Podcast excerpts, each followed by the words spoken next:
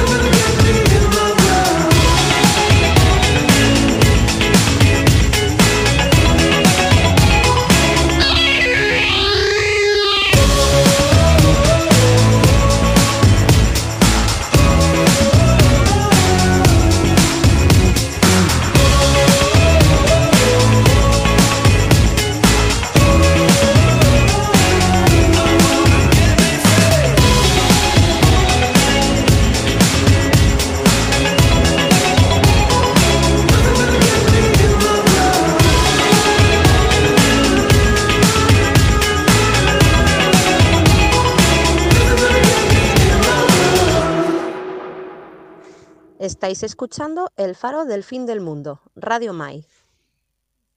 Seguimos viajando hacia adentro, hacia el siempre misterioso mundo de los sueños. Muchas veces, bueno, no sé en vuestro caso, imagino que quizás también, yo muchas veces me pregunto cuánto tiempo, cuánto tiempo llevamos, o lleva el Homo sapiens, el ser humano, intentando descifrar, indagar eh, sus propios sueños.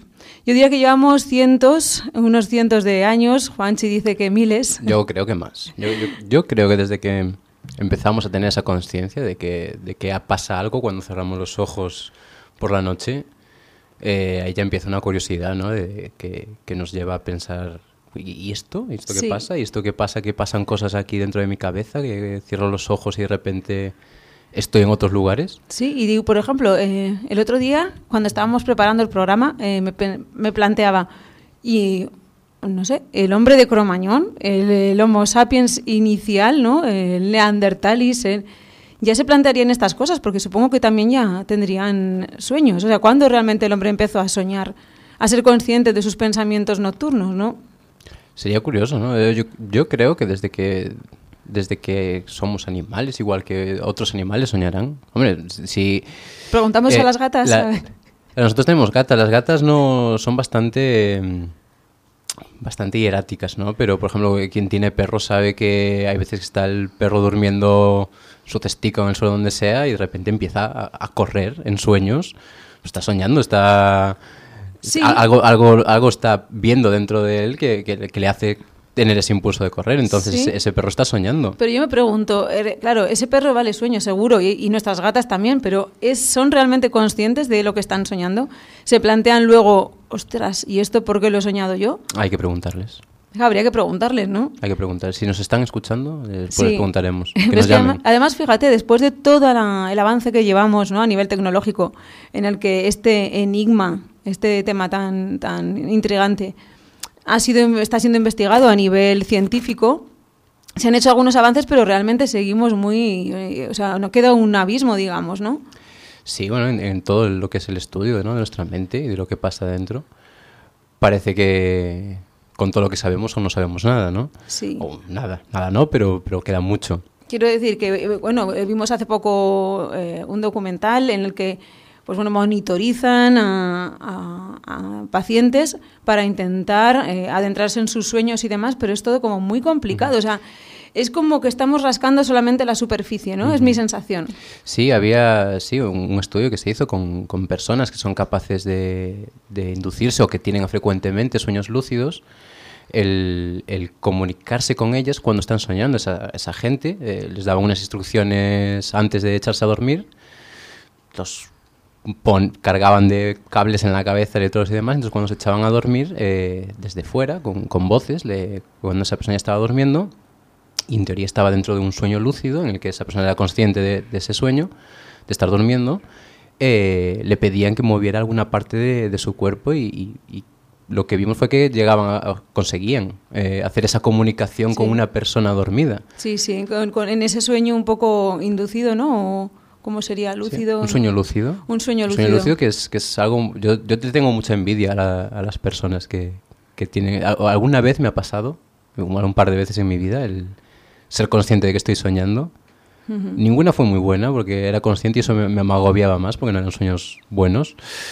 Pero esa gente que es capaz de, de ya no solamente de, de, inducirse sueños lúcidos, sino de, de tener el control de sus sueños. Eso tiene que ser maravilloso, eso tiene que ser genial. Sí, pues mira, como ejemplo de todo esto que dices, eh, Juanchi, eh, tenemos a nuestra siguiente invitada que, bueno, eh, iba a estar aquí con nosotros a través del teléfono porque ella es reside en Palma de Mallorca pero al final tampoco ha podido realizar la llamada por temas personales.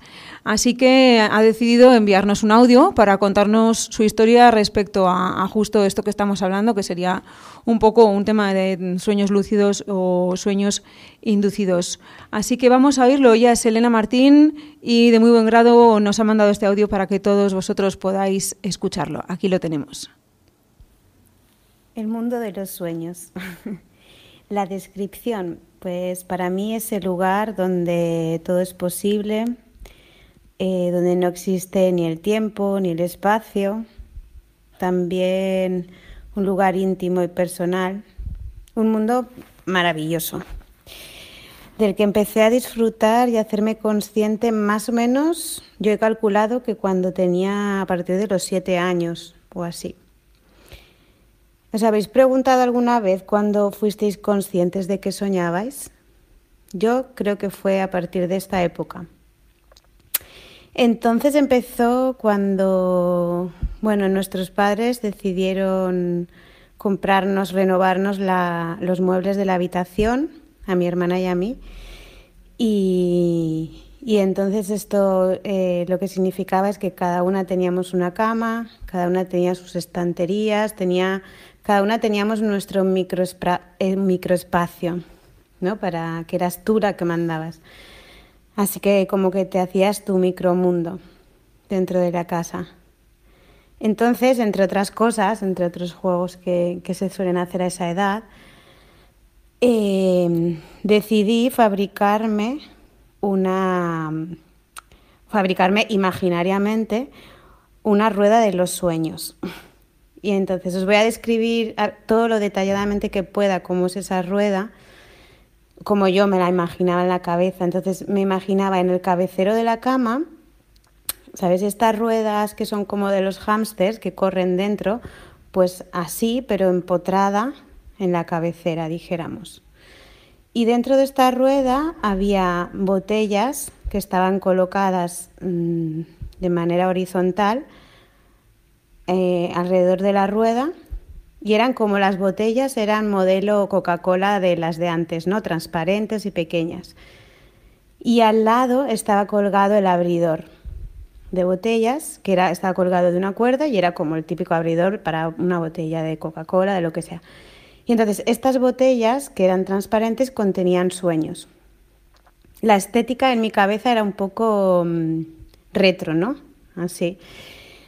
Así que había varias formas de jugar. La primera, la que cuando empecé, que era todo como estaba eh, todo más novedoso, luego ya se fueron haciendo variantes. La primera era que yo decidía el sueño, lo que quería soñar, entonces le daba, le empujaba la ruleta, lo hacía ¿eh? el gesto, empujaba la ruleta hasta que se paraba y ya se paraba en el sueño que yo quería. Por ejemplo, quería soñar con un bosque y paraba la, ruleta y yo, ah, mira, pues esta botella es de bosque. La abría, me bebía la botella y entonces ya volvía a meter la botella, volvía a darle a la rueda para que se perdiera otra vez ahí, se rellenara sola y me acostaba. Y entonces, realmente, al principio, sí que soñaba con lo que me había bebido, entre comillas, y luego ya, bueno, a veces que seguía con el sueño, otras veces que, que se llevaba hacia otro lado, evidentemente, pero era, era esto era una, una, de las variantes. Había otra ya más adelante, conforme iba mejorando la técnica, o me aburría de la anterior, no lo sé, que, mm, que le daba a la rueda y entonces me dejaba, cuando se paraba, me dejaba sorprender y abría, cogía la botella y decía, ah, esta es, no sé, de la fiesta de cumpleaños de Raquel, por ejemplo, porque en esa edad tampoco las cosas... Y la abría y me la bebía y entonces ya empezaba el sueño. Así que bueno, era como, yo creo, como una manera muy ingenua, ¿no? De, de inducirme los sueños y de jugar, ¿no? A través de ellos y con ellos. Y luego también lo que era, lo que al pensar sobre el tema, Claro que al, hablar aquí, compartirlo con más gente, pues me ha hecho volver al momento. Es que al principio solamente eran imágenes o emplazamientos o sitios y luego ya eran situaciones con las que yo quería soñar y que cómo quería que, transcurriera esa situación, ¿no? Así que bueno, eh, es, es, una forma curiosa, ¿no? De, el que me hace recordar el momento en el que empecé a ser consciente de lo que eran los sueños un poco. Y tampoco, y también algún un dato así curioso, es que no recuerdo cuando dejé de, jugar y pasé a otra etapa. No, esto sí que no lo recuerdo. Ahora con el tiempo, pues, eh, no sé, a modo de reflexión, siento como que era un, un mecanismo, eh, o una herramienta que yo utilizaba eh, para un poco borrar esto, mm, lo que, lo que a lo que le ponen a la oscuridad y a la noche, ¿no? Que es como soledad, como miedo, de, siempre la noche es como algo medio malo o tal. Así que, y para mí con este juego se convertía en un momento de creación o un momento íntimo, un momento que me hacía estar, que me hacía jugar y dormirme con esa sensación. De hecho, es que nunca he tenido problemas para dormir. Quiero decir que no es que lo hiciera para conciliar el sueño. Al revés, me encanta dormir y disfruto durmiendo y, soñando. Pero creo que fue un poco en ese momento lo que, lo que me salió de manera súper espontánea e ingenua para, para, que la noche y la oscuridad y ese momento en el que tus padres te dejan en la cama o cierran la puerta, pues bueno, estar ahí divirtiéndote. Y bueno, tendría muchas más cosas que contar como todo el mundo de, sobre los sueños, cómo me han ido ocurriendo diferentes etapas a lo largo de mi vida y pero bueno, quizá esto es lo más lo más curioso y también lo que me ha resultado curioso es que cuando me he dado cuenta que a, mis 40 años ahora no se lo había contado a casi nadie. Pensaba que lo había contado a mucha gente, pero no. Y para mí ha sido siempre algo como muy gracioso y, muy genuino, no sé. Y bueno, en este mundo infinito de los sueños, en el que todo se puede, creo que se esconden unos códigos que te permiten comunicarte contigo misma o contigo mismo, descubriéndote eh, desde otro lugar. Así que es una buena información para, para conocerte en parte pues eso, desde otro sitio, ¿no? En el que no está presente el filtro de la razón. Bueno, mando un besazo enorme, enorme a El Faro del Fin del Mundo y seguramente compartimos algo más en otra ocasión.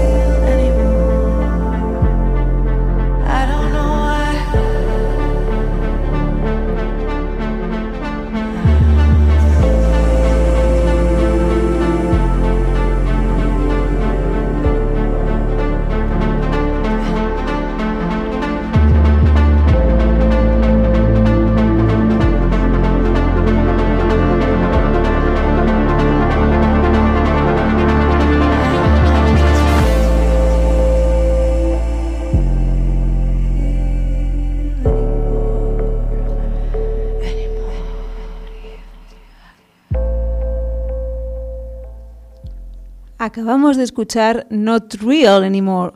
De la mano de un enigmático dúo de Los Ángeles, hablamos de Dreaming of Ghost, y el título de esta canción está incluido en su álbum debut Fortnite, que tiene eh, sin ninguna duda influencias Dream Indie Pop. Este tema además nos muestra cómo los sueños en ocasiones parecen tan vívidos que resulta en realidad muy difícil diferenciar si han sido o no realidad. Sí, y amigos, amigos, vuestras historias son las que realmente alimentan la luz de nuestro faro, así que os animamos desde aquí a participar. Y podéis hacerlo de diferentes maneras. ¿Quieres participar en directo? Puedes llamarnos desde ya al 976-525645. O si prefieres venir al programa o enviarnos un audio, estos son los canales por email a radio el faro del fin del mundo arroba gmail.com a través de nuestro Instagram barra baja el faro del fin del mundo todo seguido o por WhatsApp al teléfono móvil 634 526 880. Y continuamos, continuamos amigos con otra historia suculenta y bien, bien bizarra. Hablamos del sueño que nos envía nuestra queridísima oyente María Luisa Usoz. Estad bien atentos porque en verdad esta historia este sueño no tiene desperdicio. Aquí lo tenéis. Hola, amigos de El Faro del Fin del Mundo. Quería lo primero felicitaros por vuestra iniciativa y por vuestro primer programa de la semana pasada, que fue muy entretenido y lo pasamos muy bien en casa escuchándoos. Os quiero dar ánimos también para que sigáis en la brecha y vayáis creciendo poco a poco, porque estoy segura de que acabará siendo un programa bien guapo para la emisora de Radio Mai, que necesitaba sangre nueva y, la está consiguiendo. Bueno, como el programa de hoy eh, trataba sobre los sueños, o eso creo recordar, yo os voy a contar un sueño que me ha, no me ha perseguido porque haya sido recurrente, solamente lo soñé una vez, pero que no he podido olvidar nunca, nunca. Fue hace muchísimos años, pongamos que más de 25 fácilmente. El caso es que yo por mi edad, que es parecida a la de muchos oyentes de Radio Mai, eh, viví de pequeña el pánico nuclear, ¿no? Esa, esa palpable tensión que había en todos los telediarios y en la sociedad, en la calle, eh, eh, esa tensión entre la URSS y Estados Unidos, que parecía que en cualquier momento el mundo iba a saltar por los aires en cuanto alguien se acercara a un botón rojo en un sitio indeterminado y los niños crecimos yo creo que aterrorizados por, por esa posibilidad, incluso aquí en España en provincias. Yo me imaginaba muchas veces, si cayera una bomba nuclear en la Plaza San Francisco, ¿cómo de lejos tendría que estar yo para que no me afectara? En fin, yo iba muy a salvar mi culo creo que como muchos. El caso es que ese caldo de cultivo yo creo que fue lo que propició un sueño como el que tuve, al que yo siempre he llamado mi pesadilla nuclear. Pues bien, yo tendría veintipocos años y una noche soñé que estaba celebrando como yo tenía pinta de ser como una noche vieja, con un montón de gente, de amigos, para arriba, para abajo, y estábamos en un bar que entonces se llamaba El Paso y que después fue la lata de bombillas en la calle Moliner. Pues bien, yo soñé con que todavía era El Paso y que estaba por ahí yo con dos buenos amigos míos que curiosamente, sobre todo para la época, se llamaban Carlos y Diana, como los príncipes de Gales. Nada más lejos que la monarquía de su sentir republicano. Son gente muy de izquierdas ellos, mucho más que yo. Bueno, el caso es que eh, mi sueño yo acababa con Carlos y Diana ahí en el paso, jiji, jaja, y de pronto interrumpían la música y ponían la televisión. Una televisión que, yo recuerde no había en el bar, pero en mi sueño sí. Y de pronto, entre todo el holgorio, todo el mundo callaba, porque aparecía a las tantas de la mañana Pedro Piqueras, el, célebre eh, presentador de telediarios con el que todos hemos crecido, y decía con una tranquilidad pasmosa que a mí me sobrecogió que ciudadanos, sintiéndolo mucho, estaban en la penosa obligación de informarnos a todos a, tantas, a tan altas horas de la mañana que se acababa de, desatar una hecatombe nuclear, que estaban volando por todo el planeta misiles de aquí para allá y que se había descontrolado la cosa y que no íbamos a ver la mañana siguiente. Entonces Pedro Piquera recuerdo que decía en mi sueño algo así como, eh, están todos ustedes a tiempo de aproximarse a sus, eh, parientes más próximos, a decidir con quién quieren ver ese fin del mundo cogidos de la mano y esperando que haya un, después, porque lo que no tenemos es escapatoria. No hay vuelta de hoja, el mundo está ya. Y quedan, no me acuerdo de cuánto quedaban, pongamos que cuatro horas. Y yo dije, gloop. Me cagué patas abajo, pero que un mal rollo, un agobio, imagínate, del fin del mundo. Y Carlos y Diana, mis colegas, tan panchos, ¡ay va! ¡Qué barbaridad! decían ellos como contentos. Vamos a asistir a un hecho histórico, bueno, al más histórico de, de que, ha podido dar este planeta. Somos unos privilegiados. Eso era, lo que, eso era lo que decían. O sea, estaban encantados de la vida de ver el fin del mundo. Y yo, yo les decía, ¿pero estáis locos o qué? Que vamos a morir todos. Y recuerdo que Carlos decía, bueno, pero tía, ten en cuenta que estás viendo un acontecimiento histórico. Y yo ya, por muy histórico que sea, es que no se lo vamos a, no se lo vas a poder eh, ya no contar, sino dejar escrito en los anales de la historia a nadie, que el planeta estalla, que es que se acaba todo, que no es un hecho histórico, que luego vaya a aparecer en los libros de historia, cojones, que es que nos vamos a la mierda. Y ellos, bueno, bueno, eh, que sí, pero que es algo, joder, ¿quién, ¿cuántos podrán decir que, que han podido asistir a una cosa así? Yo, yo pensaba, se han vuelto locos. Pero como estaba con ellos, pues me dejé llevar, eh, no por su euforia, pero sí por, intenté tranquilizarme, yo los veía tan tranquilos y tan panchos. Y pensé, voy a ir a, a ver a mi madre, pero no sé qué cojones pasaba que al final no iba. No iba a casa de mi madre. Sin embargo, me iba con este par de subnormales, Carlos y Diana, que estaban encantados de que llegara el fin del mundo. Me iba con ellos, salíamos del bar no sé muy bien el recorrido y de pronto me veía como en una zona industrial medio posapocalíptica mientras amanecía, entre como esqueletos de, de fábricas a medio derruir, en fin, la típica zona cero, ¿no? Que en, en lugar de esperar el fin del mundo parecía que ya había ocurrido allí. El caso es que ellos estaban empeñados en buscar un sitio alto, ahí entre todos esos edificios a medio construir y a medio derruir, torres petrolíferas, en fin, era como un emporio del caos eh, suburbano. No, ¿qué coño suburbano? ¿Cómo se llama esto? Industrial, perdón. Total que me hacen subir ahí a una torre de cualquier manera, que yo además no soy nada atlética y estaba todo el rato cagando de miedo porque por si se me acababa el mundo incluso antes que a ellos, de la caída y me hacían subir a una plataforma muy alta, que era como unos 5 metros cuadrados de, de, metal, en la que nos sentábamos a la espera de que llegara esa hecatombe nuclear.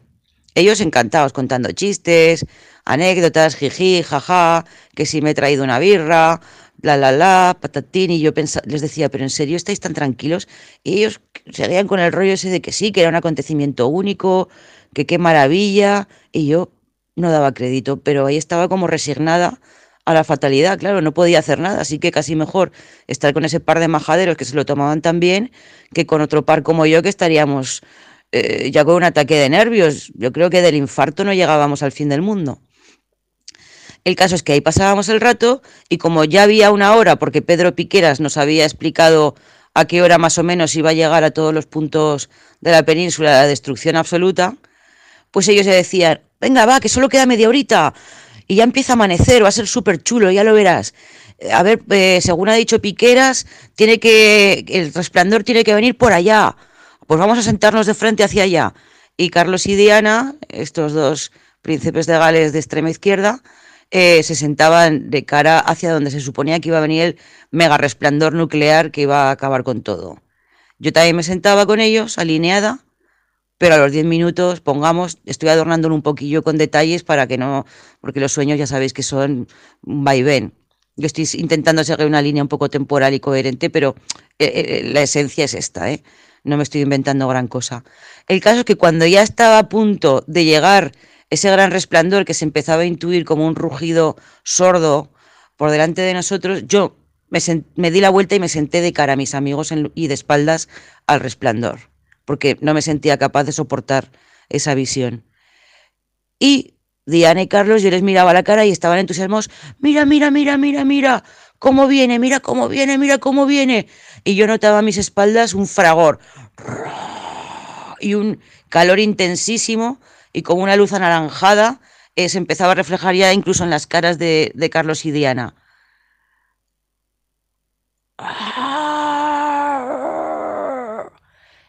Y pum, ya justo cuando ese ruido, ese fragor y ese resplandor me estaba quemando la espalda, con un enorme salto en la cama me desperté con una taquicardia horrible y, con un mal cuerpo y un mal rollo que para qué. Han pasado 25 años de eso y todavía me acuerdo perfectamente.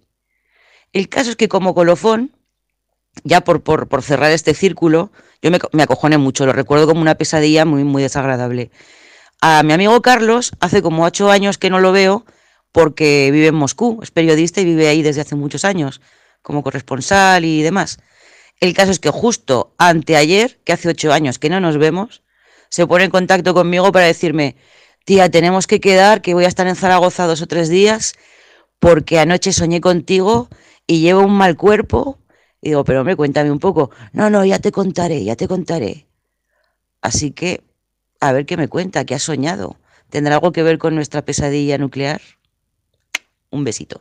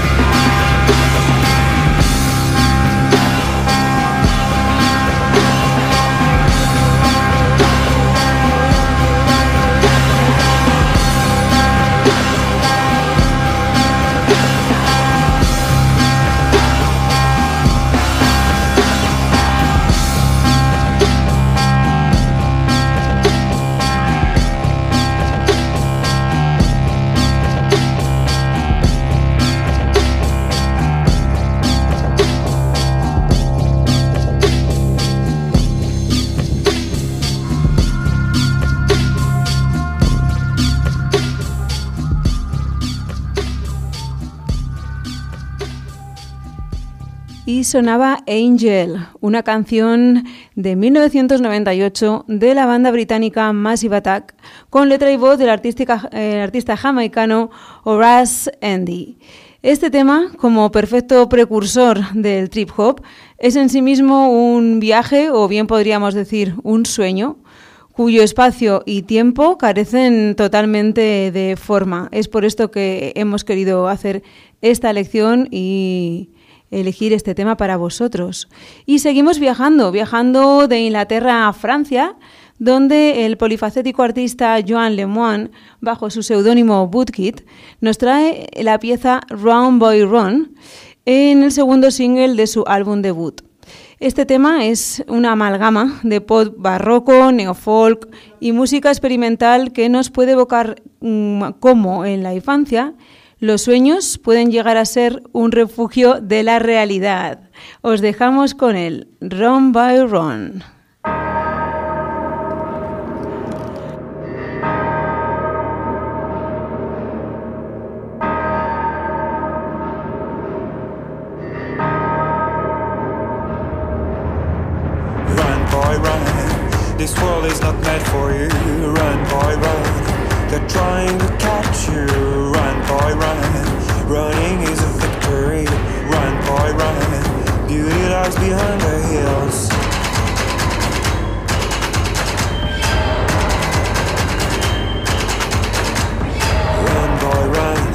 The sun will be guiding you.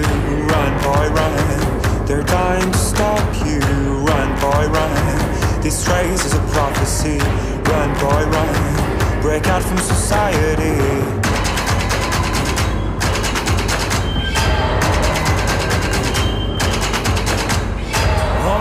Another day. And you don't have to hide away. You'll be a man,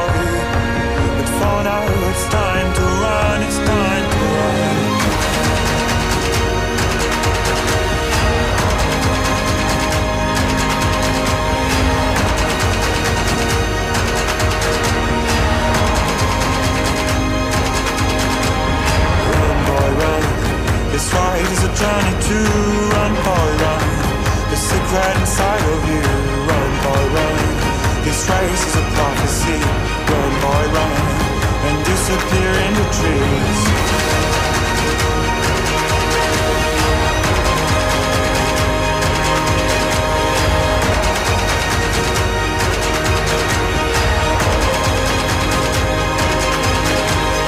Always another day.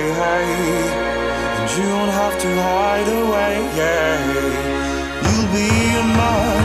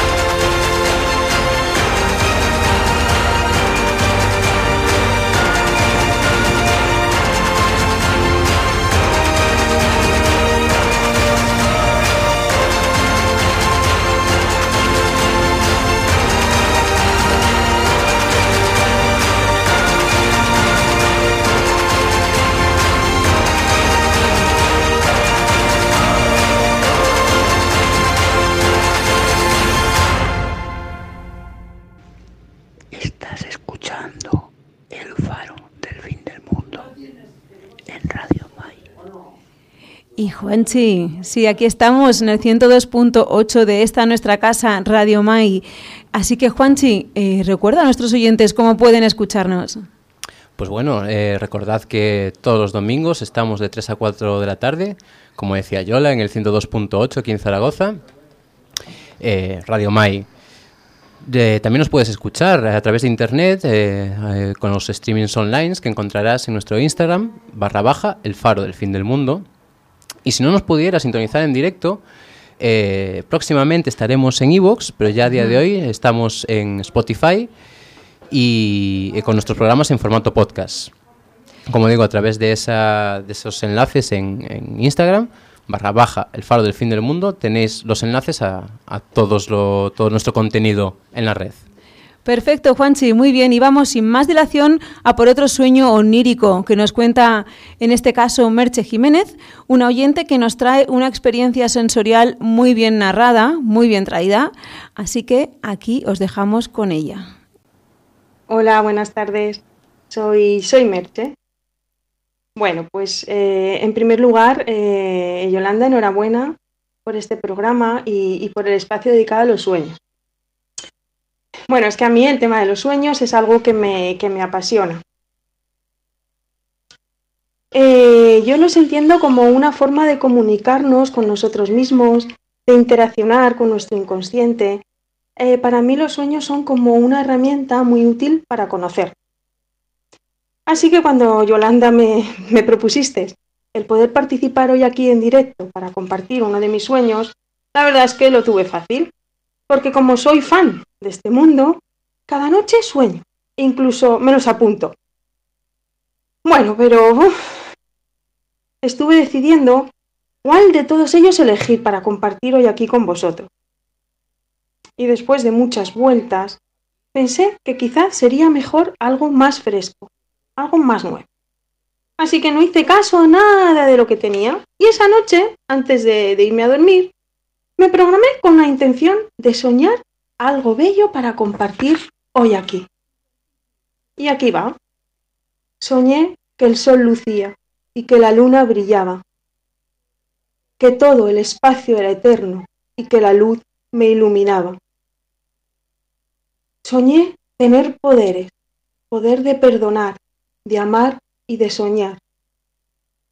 Soñé estar unido, sin miedo ni atadura, unido a mí, unido a ti y al agua que fluía.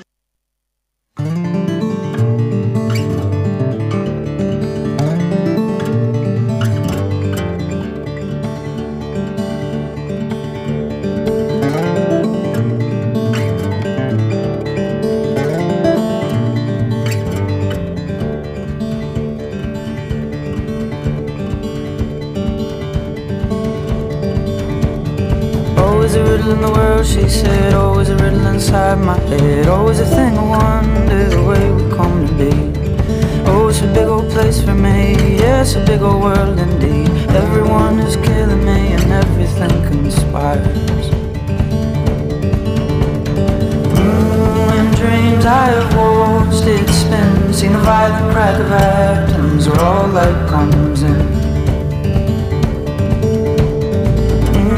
In dreams I have lain in sin Just to be the cracked and the cared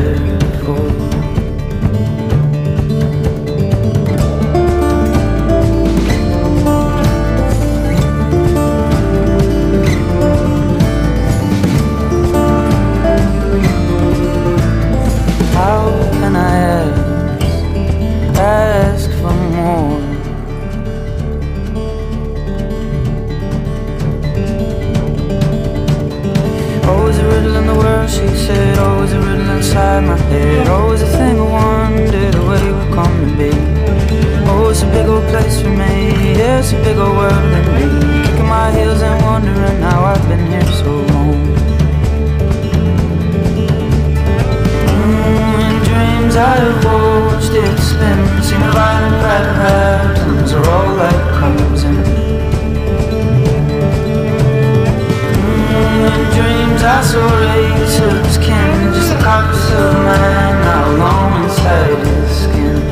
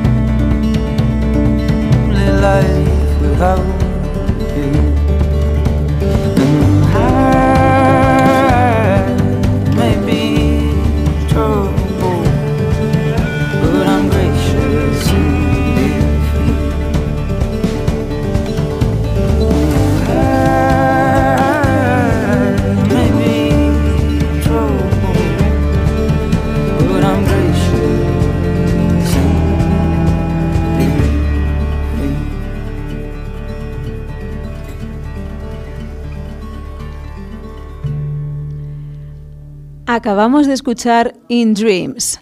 Este cantante de indie folk inglés, Ben Howard, y su guitarra nos envuelven en esta pieza íntima y evocadora.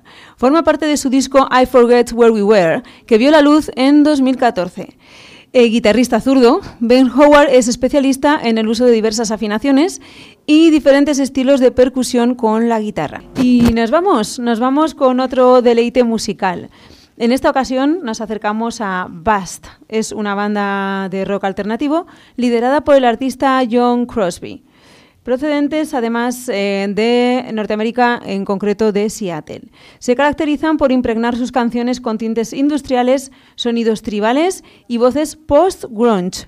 El tema que nos ocupa pertenece al álbum Turquoise and Crimson del ya lejano 2006. El título Thrown Away.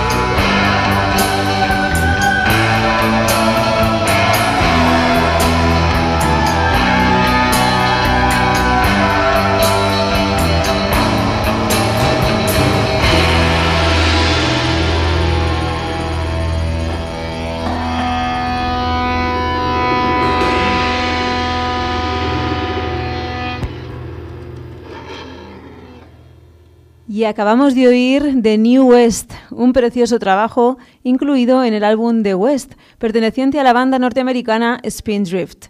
Hemos seleccionado en realidad este título porque nos cautiva la acertada fusión que tienen entre el western y el rock psicodélico, un tema del todo evocador que podría ser la banda sonora de muchos de nuestros sueños. Y amigos, amigas, que llegamos al final del programa.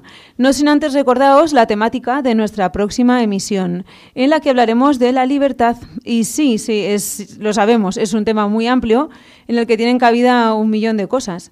Pero como nuestro próximo programa no se emitirá hasta después de las Navidades, es decir, hasta el día 9 de enero, tomad nota, tenéis mucho tiempo para pensar en esa historia que os hizo sentir libres o que por contra os hizo ansiar la tan preciada libertad. No tenéis excusa para no participar. Exactamente. tenéis tiempo para pensarlo, tenéis tiempo para grabaros, regrabaros y volver a grabaros, para contactar con nosotros en esos, todos esos canales que ya sabéis. Y, y si queréis veniros al programa, ya sabéis que estaremos más que encantados de recibiros. Exactamente. Y mientras tanto, os dejamos con este magnífico tema. Es brillante y friki, la palabra es friki, a partes iguales. Se trata de un tema compuesto por el mismísimo director de cine David Lynch. Somos aquí unos forofos de este director. Eh, y además, eh, este señor, David Lynch, eh, ha incluido en su álbum, este tema está incluido en su álbum Crazy Clown Time. Hablamos de Pinky's Dream.